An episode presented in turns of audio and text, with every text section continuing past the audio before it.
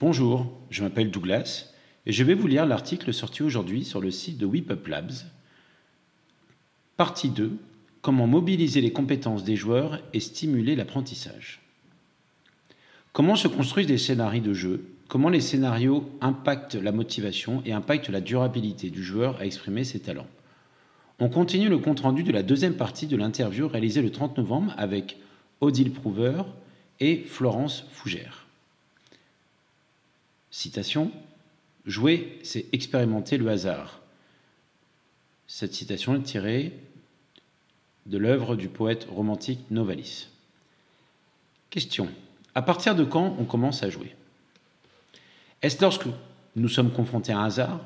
Selon Florence, certains joueurs vont s'amuser à s'adapter au hasard et à l'incertain, alors que d'autres vont au contraire mal gérer ce hasard dans la recherche de solutions.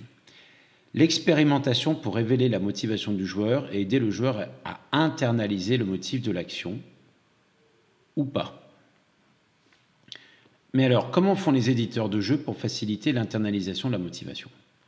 Audi nous rappelle que certains jeux sont très cadrés, comme le jeu de dames par exemple, alors que d'autres, comme les Sims, laissent une grande liberté aux joueurs pour se déterminer et définir ses propres buts. Odile cite des exemples de jeux dans lesquels les joueurs ont détourné l'intention du jeu en se lançant des challenges, en explorant d'autres possibilités. Dans le jeu Minecraft, les joueurs construisent des puits noirs à explorer, alors que cela n'a rien à voir à la base avec l'intention initiale du jeu.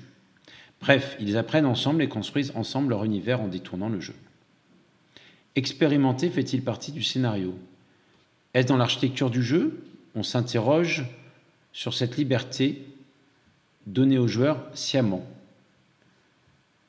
L'idée de sortir du cadre dépend de la personnalité du joueur et ou du collectif qui joue et qui participe à repousser l'architecture du jeu dans ses retranchements aussi. On parle ici davantage de curiosité que de hasard, et cette curiosité est entretenue par l'architecture du jeu. Être curieux, c'est explorer et mieux s'approprier le jeu ou les situations, dans le cas des serious games.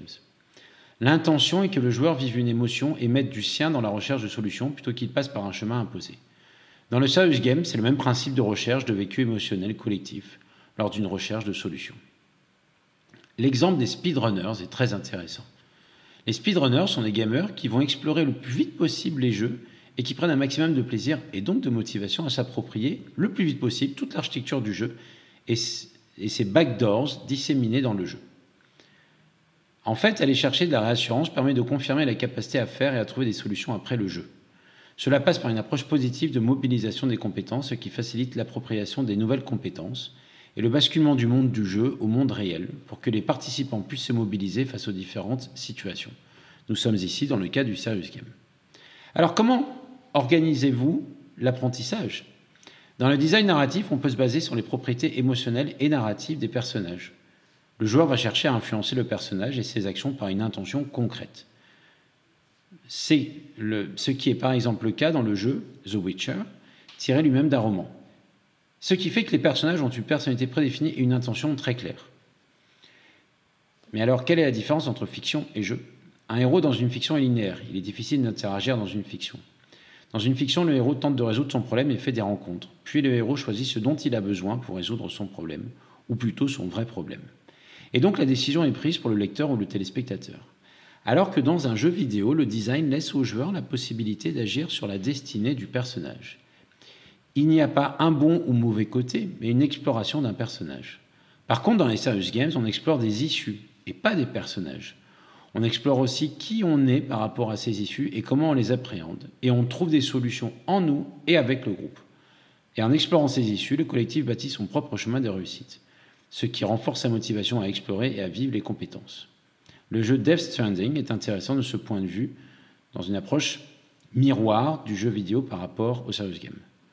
Pour vous donner un peu de matière à réflexion, je vous recommande l'animation Animatrix de Runner, dans lequel le héros, un jeu, un coureur dans une course d'athlétisme, s'affranchit tellement de sa douleur qu'il sort de la matrice et vit physiquement la douleur.